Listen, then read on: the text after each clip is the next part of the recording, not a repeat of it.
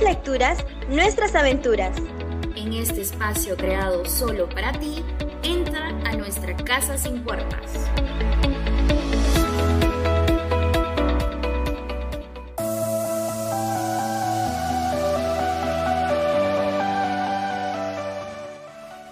Hola, ¿qué tal, Kiara? ¿Qué tal, chicos del programa? Eh, mucho gusto volver a verlos. De verdad que estoy nerviosa, emocionada, nerviosa, emocionada. Eh, sean bienvenidos a un episodio más de Una casa sin puertas. Yo soy Graciela Estrada y Kiara, que está por ahí también, me acompaña el día de hoy. Hola, Kiara, te extrañé. Y dos semanas, me parece. No, el episodio eh, pasado no estuvimos y pues la semana pasada no hubo programa, así que sí, retomamos de nuevo este lunes y la seguimos pues hasta diciembre, Graciela.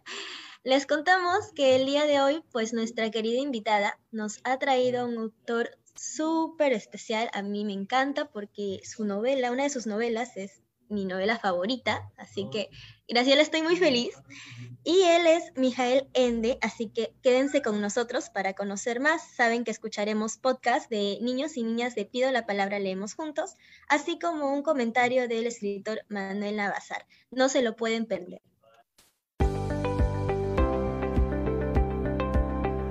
¿Hay nuevas noticias? Claro, ¿no te enteraste? Cuenta, cuenta, cuéntame el cuento.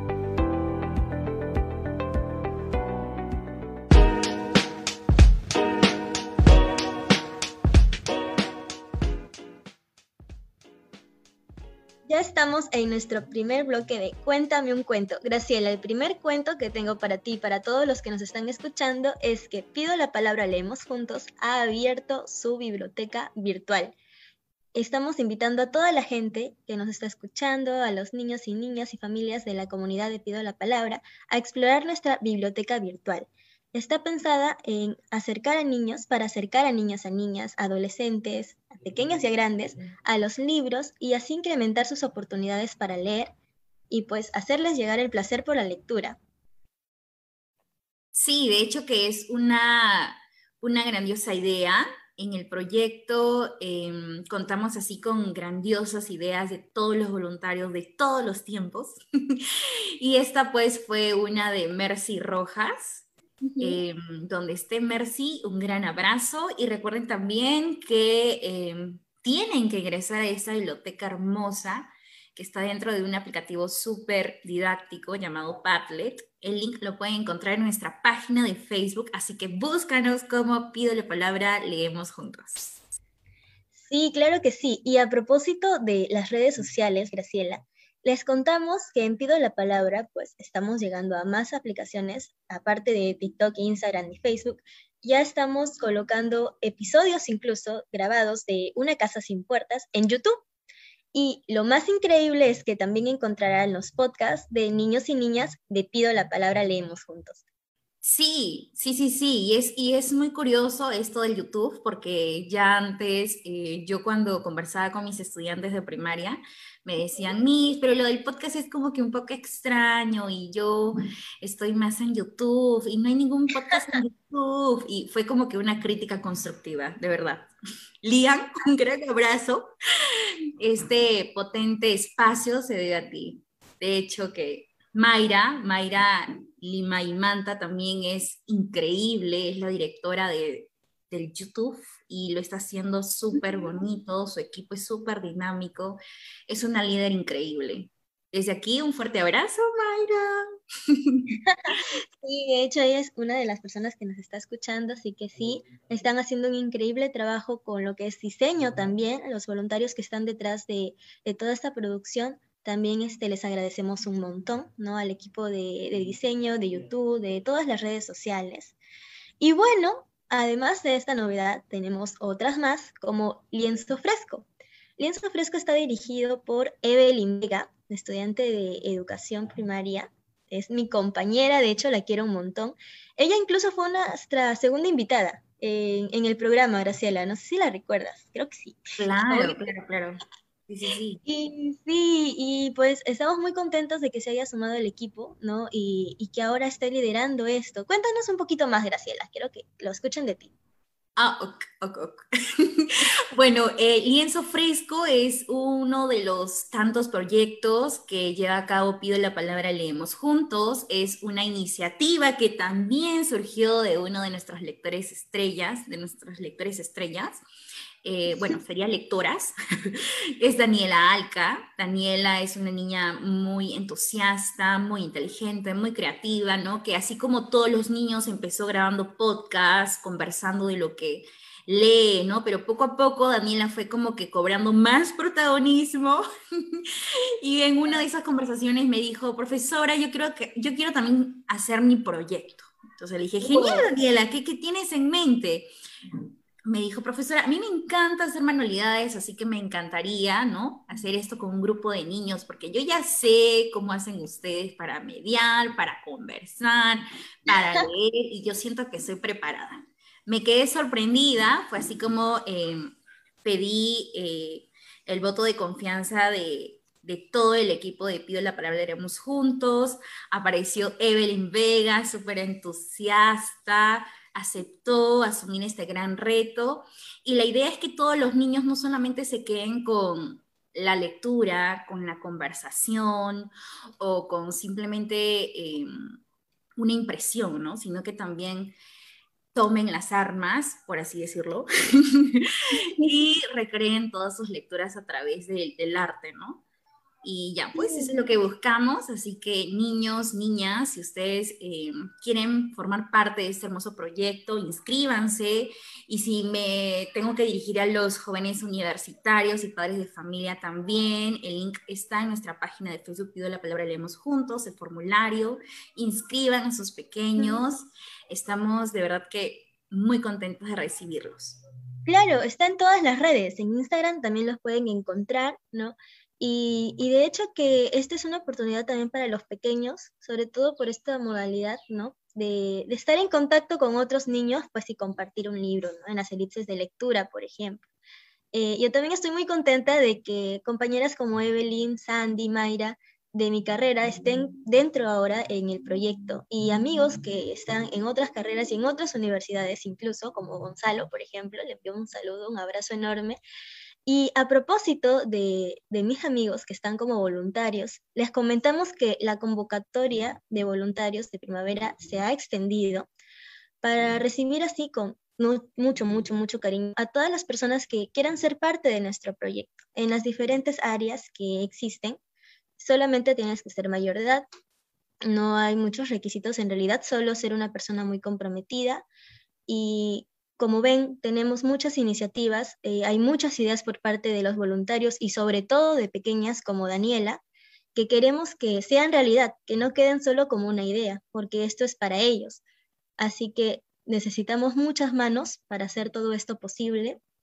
Y nada, les invitamos a revisar nuestras redes y si están interesados, yo sé que sí, en apoyar algo tan increíble como esta, este proyecto, pues las puertas están abiertas, chicos y chicas.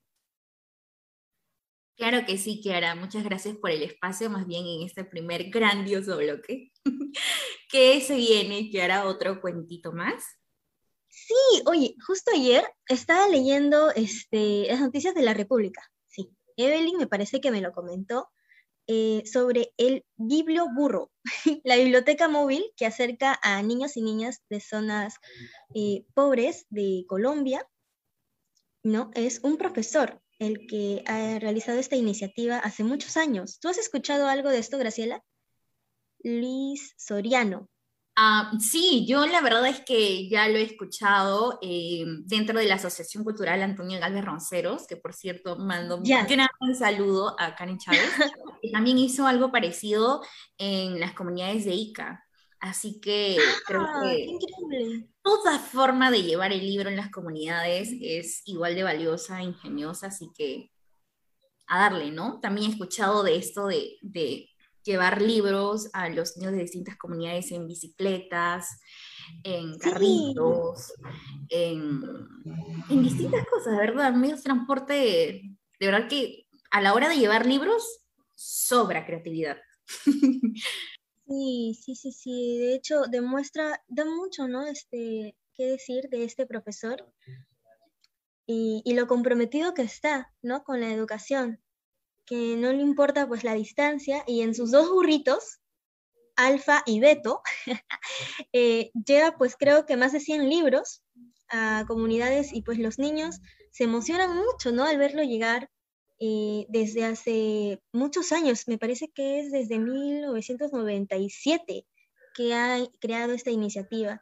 Eh, la verdad es que es muy aplaudible, los felicitamos y pues que surjan más ideas así, tienen todo el apoyo ¿no? de, de todos los países del mundo. Sí, de hecho que toda iniciativa se aplaude, ¿no? Y con más razón, ¿no? A pesar de, que existan muchos proyectos, muchos gestores, muchas iniciativas, no descuidemos a la familia también. Nosotros desde casa podemos hacer el cambio, acercándonos a nuestros hijos, a nuestros primitos, a nuestros hermanos, ¿no? Diciendo, hey, vamos a leer, ¿no? creo que es, creo que es eh, muy importante, muy importante. Y más aún ahora que, la gente comenta, ¿no? Y esto lo he leído en un documento de, la página de Facebook de Perú Lee, del Ministerio de Cultura, que la mayoría de personas no va a la biblioteca porque simplemente no le interesa ir. Y es, es increíble esto. ¿Tú qué piensas? ¿Tú qué piensas, Kiara? No, sí, tienes toda la razón. Y bueno, volviendo a valorar el espacio que se comparte en familia, ¿no? Para los pequeños es muy importante que la familia esté para ellos y comparta sus momentos de juego, de lectura, ¿no? Esto los va a favorecer mucho en su desarrollo y pues es una manera bonita de pasar el tiempo. Dejando también de lado quizá el celular, eh, la televisión, la laptop, la tablet, y compartir este momento de pues 15, 20, 30 minutos, ¿no? Leyendo así sea un cuento chiquitito, pero les juro que los para los pequeños es algo muy significativo, ¿no? Y lo van a apreciar bastante. Claro que sí, quieran. Eh, bueno, ¿alguna otra noticia? Mm, no, por ahora no. Solo decirles que para nuestro segundo bloque vamos a estar con nuestra querida invitada, Ximena Díaz, que nos va a hablar pues de Mijael Ende. Así que vamos al segundo bloque. ¿Te parece, Graciela? Vamos al segundo bloque. Por fin ha llegado el momento. No hay mejor lugar para hacerlo. Alza tu voz.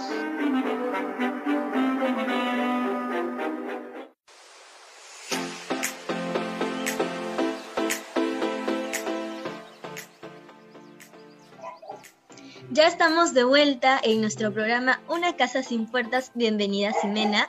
Ella es nuestra querida invitada del día de hoy.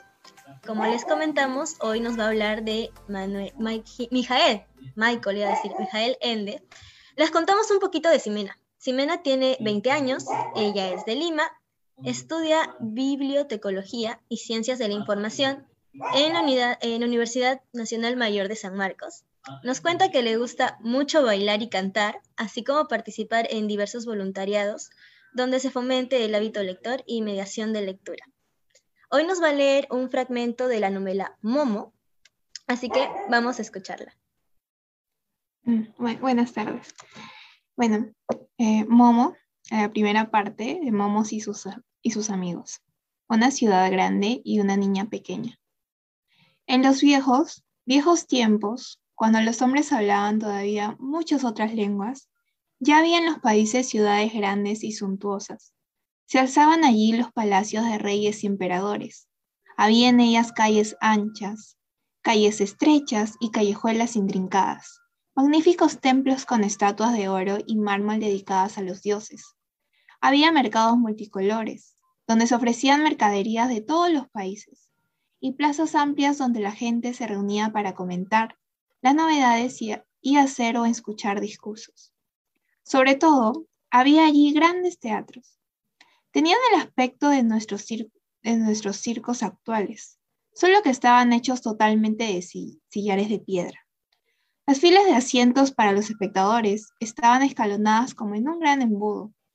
Vistos desde arriba, algunos de estos edificios eran totalmente redondos, otros más ovalados y algunos hacían un ancho semicírculo.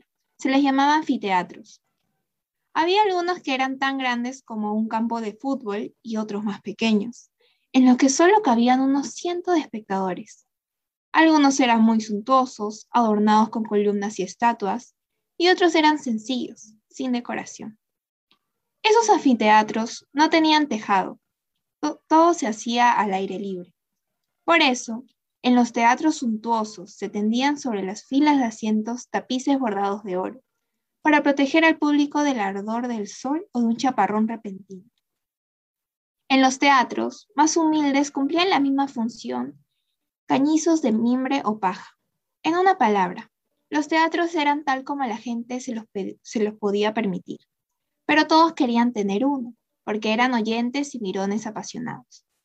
Y cuando escuchaban los acontecimientos conmovedores o cómicos que se representaban en la escena, les parecía que la vida representada era, de modo misterioso, más real que su vida cotidiana. Y les gustaba contemplar esa otra realidad. Han pasado milenios desde entonces. Las grandes ciudades de aquel tiempo han decaído y los templos y palacios se han derrumbado. El viento y la lluvia, el frío y el calor han limado y excavado las piedras de los grandes teatros no quedan más que ruinas. En los agrietados muros, las cigarras cantan su monótona canción y es como si la tierra respirara en sus sueños. Pero algunas de esas viejas y grandes ciudades siguen siendo en la actualidad grandes. Claro que la vida en ellas es diferente. La gente va en coche o tranvía, tiene teléfono y electricidad, pero por aquí o por allí, entre los edificios nuevos, quedan todavía un par de columnas, una puerta, un trozo de muralla o incluso un anfiteatro de aquellos lejanos días. En una de esas ciudades transcurrió la historia de Momo. Fuera, en el extremo sur de esa gran ciudad, allí donde comienzan los primeros campos y las chozas y chabolas son cada vez más miserables, quedan, ocultas en un pinar, las ruinas de un pequeño anfiteatro. Ni siquiera en los viejos tiempos fue uno de los suntuosos, ya por aquel entonces era, digamos, un teatro para gente humilde. En nuestros días, es decir, en la época en que se dio la historia de Momo, las ruinas estaban casi olvidadas. Solo, unos pocos catedráticos de, de arqueología sabían que existían, pero no se ocupaban de ellas porque ya no había nada que investigar. Tampoco era un monumento que se pudiera comparar con los otros que había en la gran ciudad. De modo que solo de vez en cuando se perdían por allí unos turistas, saltaban por las filas de asientos cubiertas de hierbas, hacían ruido, hacían alguna foto y se iban de nuevo. Entonces volvía el silencio al círculo de piedra y las cigarras cantaban la siguiente estrofa de su interminable canción, que por lo demás no se diferenciaba en nada de las estrofas anteriores. En realidad, solo las agentes, solo la gente de los alrededores conocía el curioso edificio redondo. Apacentaban en él sus cabras, los niños usaban la plaza redonda para jugar a la pelota y a veces encontraban ahí, de noche, algunas parejitas. Pero un día corrió la voz entre la gente de que últimamente vivía alguien en las ruinas. Se trataba, al parecer, de una niña.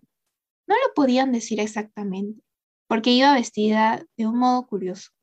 Parecía que se llamaba Momo o algo así. El aspecto externo de Momo ciertamente era un tanto desusado, y acaso podía asustar algo a la gente que da mucha importancia al aseo y al orden. Era pequeña y bastante flaca, de modo que ni con la mejor voluntad se podía decir si tenía ocho años o ya tenía doce. Tenía el pelo muy ensortijado, negro, como la pez, y con todo el aspecto de no haberse enfrentado jamás a un peine o a unas tijeras. Tenía unos ojos muy grandes, muy hermosos y también negros como la pez, y unos pies del mismo color, pues casi siempre iba descalza. Solo en invierno llevaba zapatos de vez en cuando, pero solían ser diferentes, descabalados y además se quedaban demasiado grandes. Eso era porque Momo no poseía nada más que lo que encontraba por ahí o lo que le regalaban. Su falda estaba hecha de muchos remiendos de diferentes colores y le llegaba hasta los tobillos. Encima llevaba un chaquetón de hombre, viejo, demasiado grande, cuyas mangas se arremangaban alrededor de la muñeca. Momo no quería cortarlas porque recordaba, precisamente, que todavía tenía que crecer. Y quién sabe si alguna vez volvería a encontrar un chaquetón tan grande, tan práctico y con tantos bolsillos. Debajo del escenario de las ruinas, cubierto de hierba, había unas cámaras medio derruidas, a las que se podía llegar por un agujero en la pared. Allí se encontraba instalado Momo como en su casa. Una tarde llegaron unos cuantos hombres y mujeres de los alrededores que trataron de interrogarla. Momo los miraba asustada, porque temía que le echaran, pero pronto se dio cuenta de que eran gente amable. Ellos también eran pobres y conocían la vida. Y bien, dijo uno de los hombres, parece que te gusta esto. Sí, contestó Momo. ¿Y quieres quedarte aquí? Sí, sí puedo. Pero, ¿no te espera nadie? No. Quiero decir, ¿no tienes que volver a casa? Esta es mi casa. ¿De dónde vienes, pequeño? Momo hizo con la mano un movimiento indefinido, señalando algún lugar cualquiera a lo lejos. ¿Y quiénes son tus padres? siguió preguntando el hombre. La niña lo miró perpleja, también a los demás, y se encogió un poco de los hombros. La gente se miró y suspiró. No tengas miedo, siguió el hombre. No queremos echarte, queremos ayudarte. Momo asintió muda, no del todo convencida. Dices que te llamas Momo, ¿no es así? Sí. Es un nombre bonito, pero no lo he oído nunca. ¿Quién te ha llamado así? Yo, dijo Momo. ¿Tú misma te has llamado así? Sí. ¿Y cuándo naciste? Momo pensó un rato y dijo por fin, por lo que puedo recordar, siempre he existido. ¿Es que no tienes ninguna tía, ningún tío, ninguna abuela o ninguna familia con quien puedas ir? Momo miró al hombre y cayó un rato. Al fin murmuró, Esta es de mi casa. Bien, bien, dijo el hombre, pero todavía eres una niña. ¿Cuántos años tienes? Cien, dijo Momo, como dudosa. La gente se rió, pues lo consideraba un chiste. Bueno, en serio, ¿cuántos años tienes?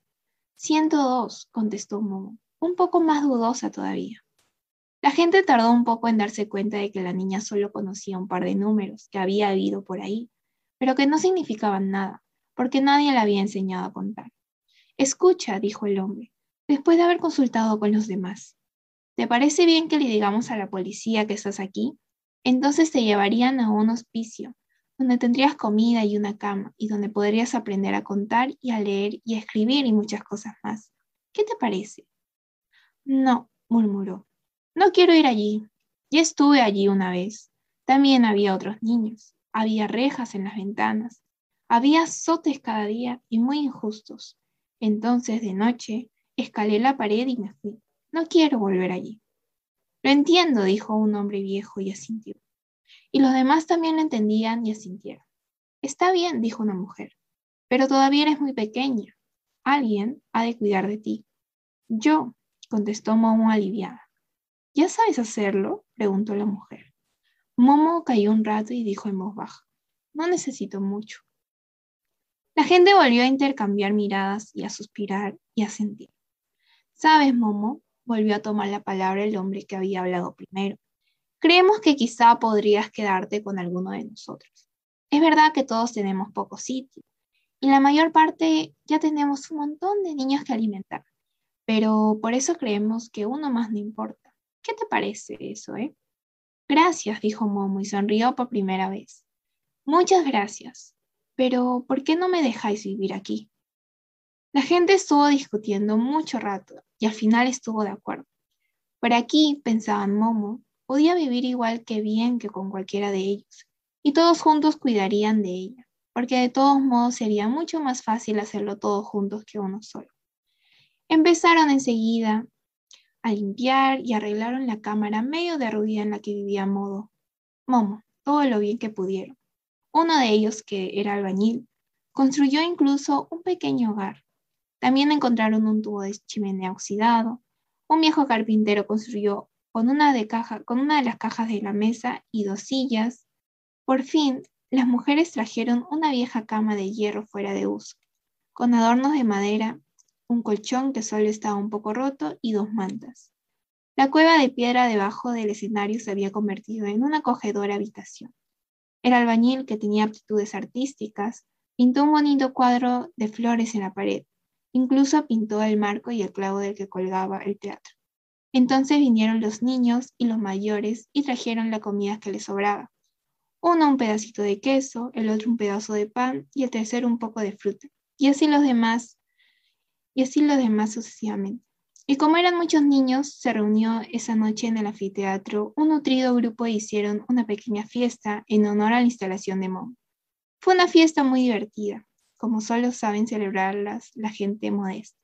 Así comenzó la amistad entre la pequeña Momo y la gente de sus alrededores. Y bueno, así finaliza este, este fragmento.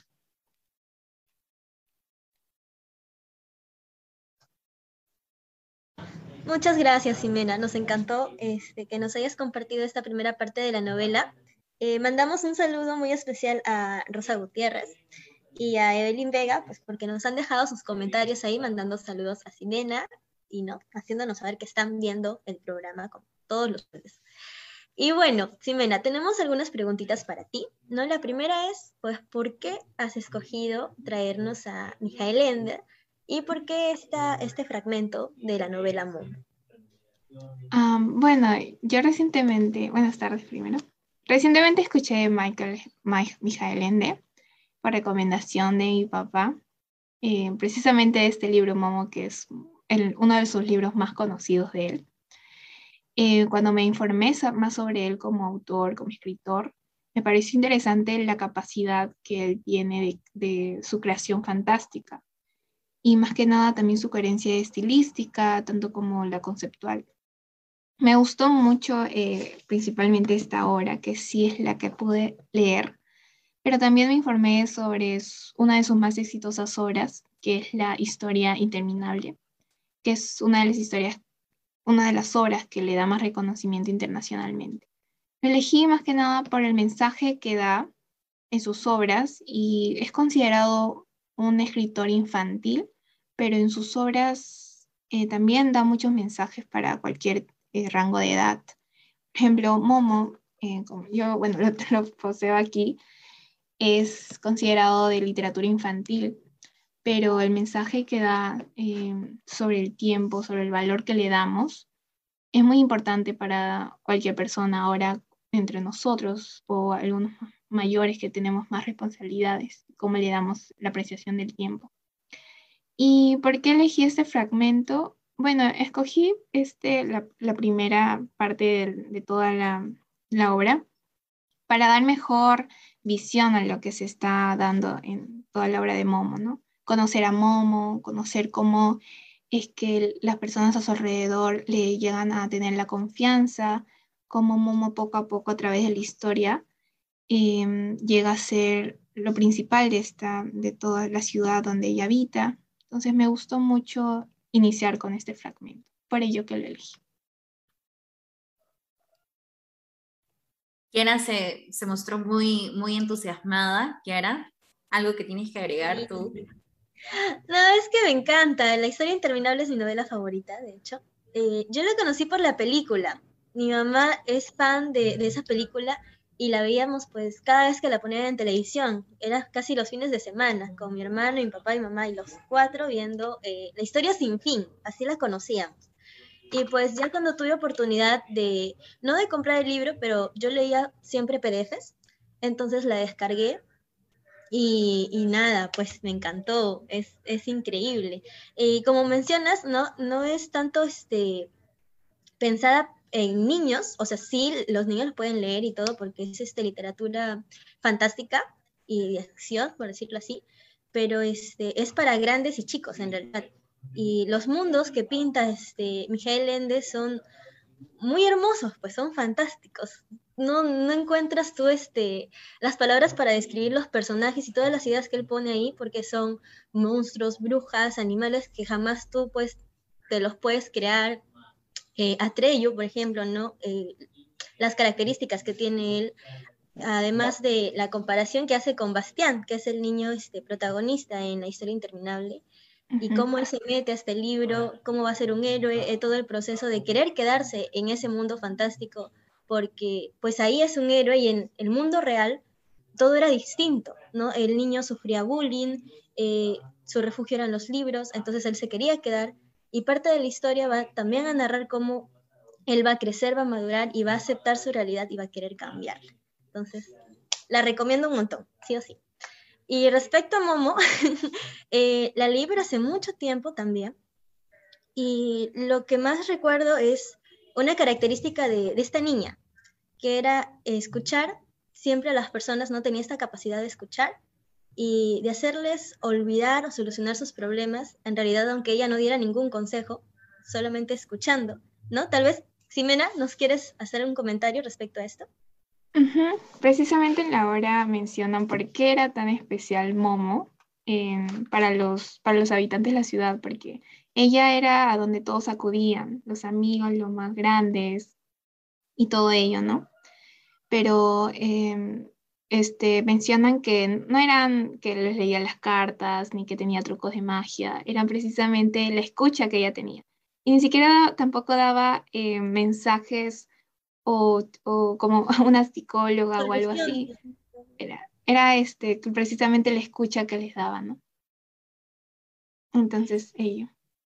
Ah, Jimena, sí, es, es muy bonito. Recuerdo también que hablaban de, de cómo las personas más tontas, ¿no? sacan las ideas más inteligentes. Eso me gustó bastante. Eh, ¿Recuerdas cuál fue el primer texto que te motivó a seguir leyendo, Jimena? El primer texto, em, mi primer, bueno, mi primera obra que me siguió a leer es Templado.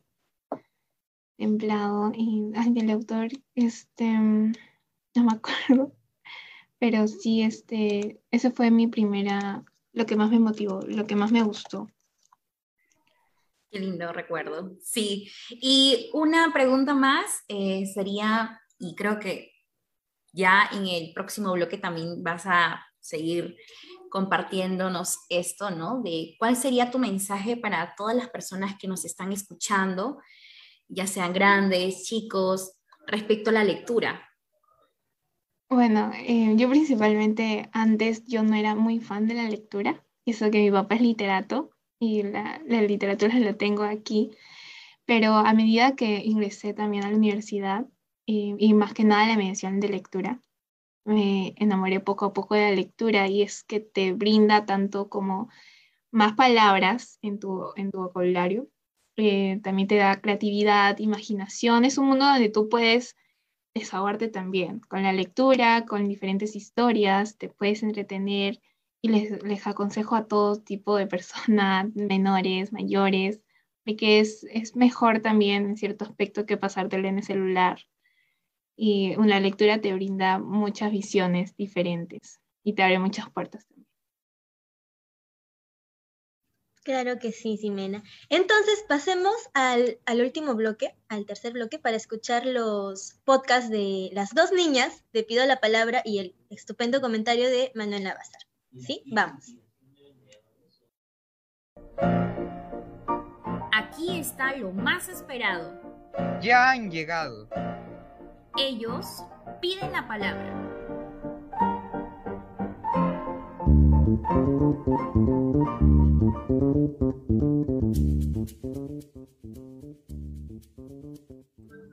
Ya estamos de regreso Estamos con Ximena Díaz en nuestro tercer bloque de Una casa sin puertas. Ahora vamos a escuchar dos podcasts de increíbles niñas del programa Pido la palabra, leemos juntos. El primer podcast es de Daniela Alca. ¿Sí? Es un fragmento de la novela Momo que Ximena ya nos comentó en el segundo bloque. Vamos a escucharlo.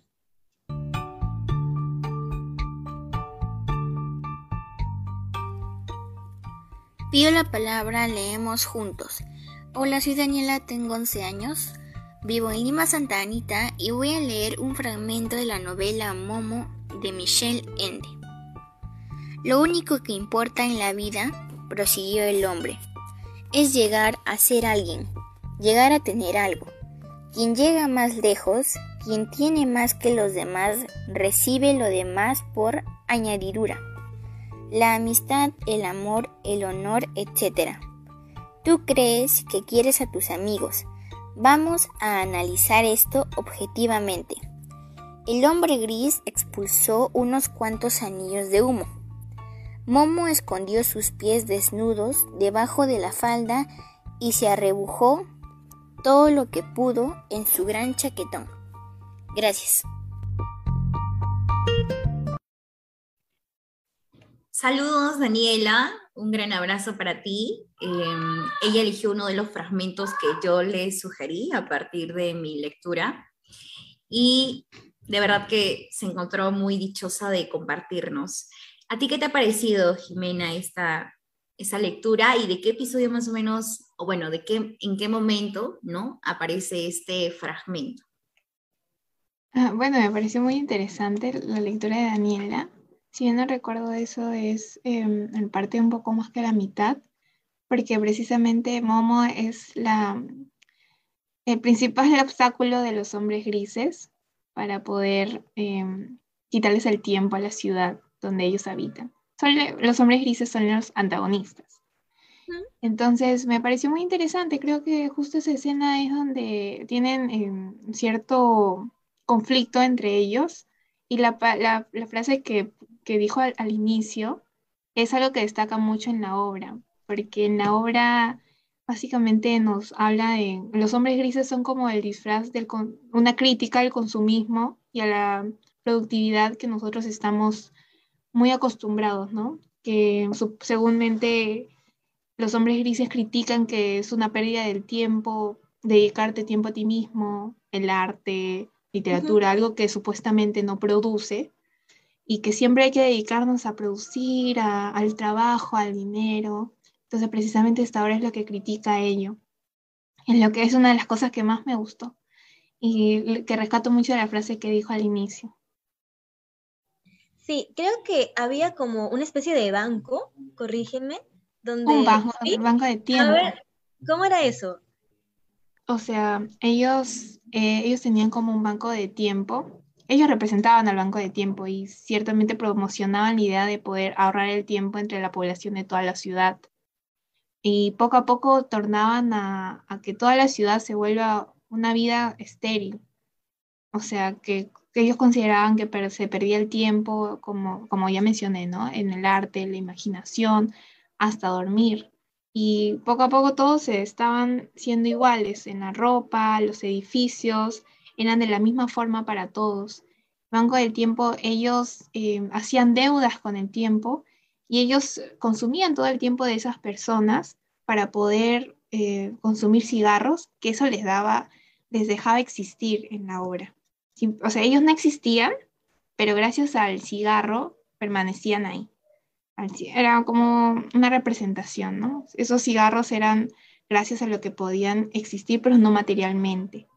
Eh, bueno, eso es lo que entendí cuando yo lo, cuando lo leí. Y por lo que leía también algunas reseñas. Ok, excelente, Ximena. Entonces, pues con todo esto vamos a escuchar el segundo podcast, ¿sí? De Miranda Azucena Estrada, pues la hermanita de, de Graciela. Vamos a escucharlo.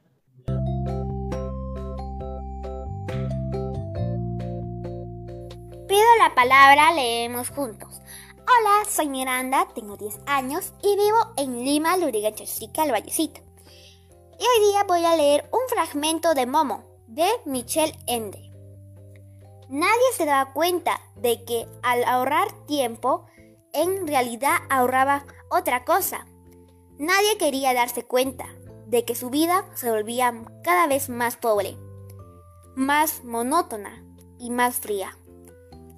Los que lo sentían con claridad eran los niños, pues para ellos nadie tenía tiempo. Pero el tiempo es vida y la vida reside en el corazón. Y cuanto más ahorraba de toda la gente, menos tenía. Gracias.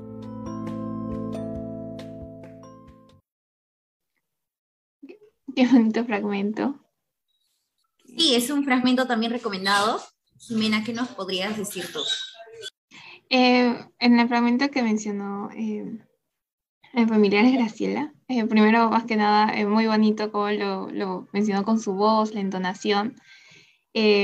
Es verdad, ¿no? el tiempo, como ellos mencionan, la vida se, vuelve, monótona, como bien mencionó, eh, como bien mencioné, todos eh, empiezan a vestirse igual, el tiempo que ellos producen, se dedican a producir, a producir, a los niños se les, se les quita la atención de sus padres y todo se vuelve más monótono. Entonces, como bien dice, la, la vida, la vida es disfrutar el tiempo, eh, no solamente en cosas de producción.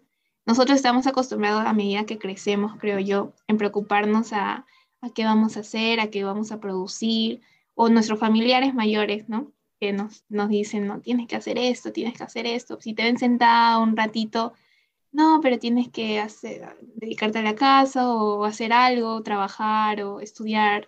Pero a veces uno se olvida de, de las cosas que le hacen feliz. Capaz, a mí me hace feliz, a mí me hace feliz leer, pero quizá alguien mayor me dice, no, ¿para qué lees? Y he escuchado comentarios así, pero es un comentario erróneo, ¿no? ¿no? Eso en, cualquier momento a nosotros nos hace feliz. Todo tipo de actividad que nos, para nosotros es válido. Y más que nada estaría disfrutándolo leyendo, ¿no? Eso, eso es muy bonito.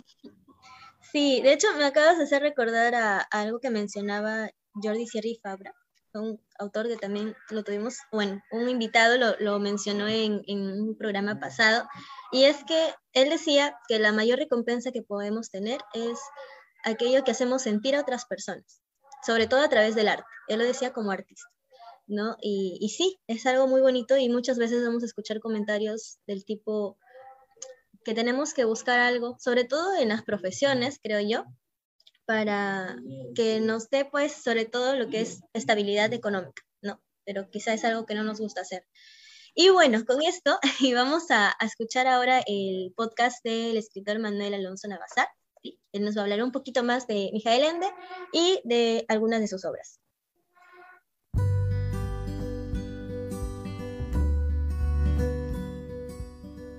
Hola, los saluda Manuel Alonso Navasar y deseo compartir con ustedes algunos comentarios en torno a la obra del escritor alemán Mijael Ende. Este escritor, nacido en el año 1929, y cuyo nombre debe ser pronunciado como Mijael y no Michael, según uno de sus principales biografistas, se especializó en cultivar la denominada literatura fantástica. El éxito de sus libros continuó incluso después de su fallecimiento, acaecido en 1995 y ha hecho que hasta el presente alcance los más de 20 millones de libros vendidos a nivel mundial. Entre estos libros resaltan tres que fueron los más exitosos de su producción. Jim Button y Lucas el Maquinista, Momo y La Historia Interminable. Ya desde niño, Ende se vio inmerso en un ambiente artístico que sería fundamental para su futura vocación literaria. Su padre, que era pintor, lo hizo conocer la importancia del arte como una vía inmejorable para cultivar la imaginación y la sensibilidad. Una sensibilidad que hizo que Ende, desde muy niño, distinguiera perfectamente lo correcto de lo incorrecto y que lo llevó a esconderse en una casa que su madre tenía en la ciudad de Burach para no ser reclutado por el ejército nazi, contra el cual incluso decidió luchar. En algunos de sus libros posteriores, como en Jim Button y Lucas el Maquinista y en Momo, exhibirá incluso de manera velada una crítica hacia el nazismo cuya doctrina aborreció debido sobre todo a que llegó a frustrar la carrera de su padre, luego de prohibirle pintar sus cuadros surrealistas. Terminada la guerra, Ende comenzó a producir sus primeros escritos como poemas y obras de teatro, e incluso incursionó en la actuación y en la crítica cinematográfica pero fue recién en 1960, cuando tenía 31 años de edad, que el éxito llegó a su vida de la mano de su libro Jim Button y Lucas el Maquinista, que llegó a ser considerado el mejor libro infantil del año y que escribió motivado por un amigo que había notado su talento para contar historias. Este éxito llegaría a afianzarse años después cuando publicó en 1975 el libro Momo y dos años después el que tal vez sea el más exitoso de todos los que hizo, La historia interminable, para el cual fue determinante la visita que hizo al Japón, un país cuya cultura lo fascinó en extremo. De este libro se produjo una película en el año 1984, con la que Ende no quedó muy contento debido a que el guionista alteró gran parte de la historia original, por lo cual resulta más recomendable leer el libro. En Momo, que es el libro elegido para ser brevemente comentado el día de hoy, tenemos a dos personajes principales que son precisamente Momo, que es una niña huérfana que escapa de un orfanatorio, y su tortuga Casiopea, con quien Momo se comunica gracias a los mensajes luminosos que salen del caparazón de aquella. Ambas tienen que enfrentar a los llamados hombres grises, quienes se dedican a robar el tiempo de las personas convenciéndolos de depositar su tiempo en un banco. De este modo, las personas dejan de dedicar tiempo a aquello que los hombres grises les dicen que son actividades sin importancia, como el arte, la imaginación e incluso dormir. De esta manera, Momo y Casiopea tendrán que pasar por una serie de aventuras para recuperar el tiempo de las personas y poder devolvérselos, lo cual será una tarea difícil debido a que los hombres grises harán lo posible por eliminarlos antes de que cumplan dicho objetivo. Tal y como podemos dar cuenta, en Momo se exhibe una mirada crítica hacia el estilo de vida moderno, en el que las personas suelen sacrificar su tiempo solo al trabajo y a la obtención de dinero, sin dedicarlo a actividades que equivocadamente consideran sin importancia, pero que en el fondo son necesarias y significativas. De este modo, los hombres grises no serían otra cosa que una representación de aquellos grupos de poder que en el mundo actual esclavizan a las personas, haciéndoles creer que deben invertir todo su tiempo en acciones que resulten económicamente provechosas para así beneficiarse del trabajo de ellas. Asimismo, Momo es una crítica al consumismo, en vista de que critica también ese afán de las personas de hoy en día por la acumulación de objetos materiales, aun cuando no requieran de ellos. Es por tal razón que las obras de Ende deben ser leídas por todas aquellas personas que no solo deseen pasar un tiempo de solaz gracias al poder seductor de una lectura, sino que quieran también descubrir aquella crítica velada que, a través de la fantasía, se esconde en sus historias. Una crítica que está orientada a mejorar la vida de los seres humanos a raíz de que pretende enseñarles que, aun con todas aquellas obligaciones modernas que consumen casi todo nuestro tiempo, existen otros quehaceres que son incluso los más importantes y que deberíamos cultivar para ser cada día mejores personas. Sin más que decir, me despido cordialmente, no sin antes invitarlos a disfrutar de nuestras audiolecturas.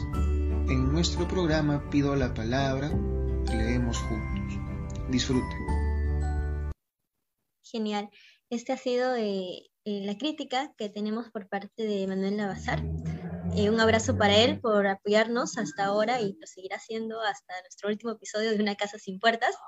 Y bueno, ¿qué te ha parecido, Ximena, con todos los datos que hemos obtenido ahora de, de Mijael?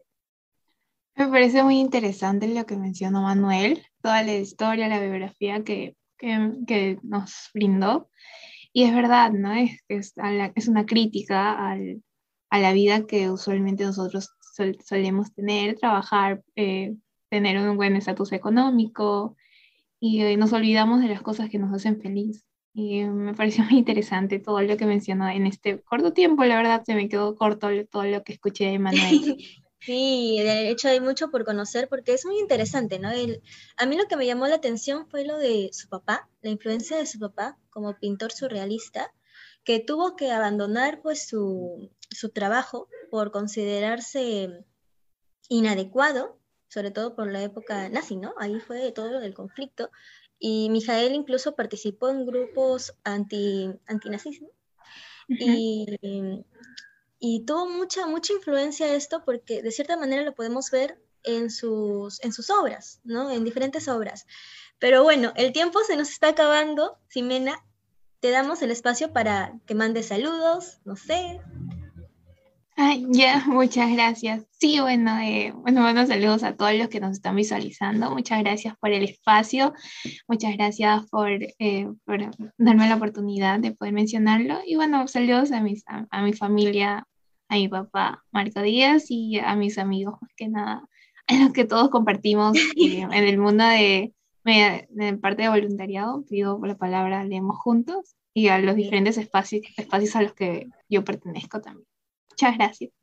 A ti, Ximena. Entonces nos vemos el próximo lunes a las 4 de la tarde por Radio Sunapuc en una casa sin puertas. Muchas gracias. Nos vemos, Graciela, Ximena.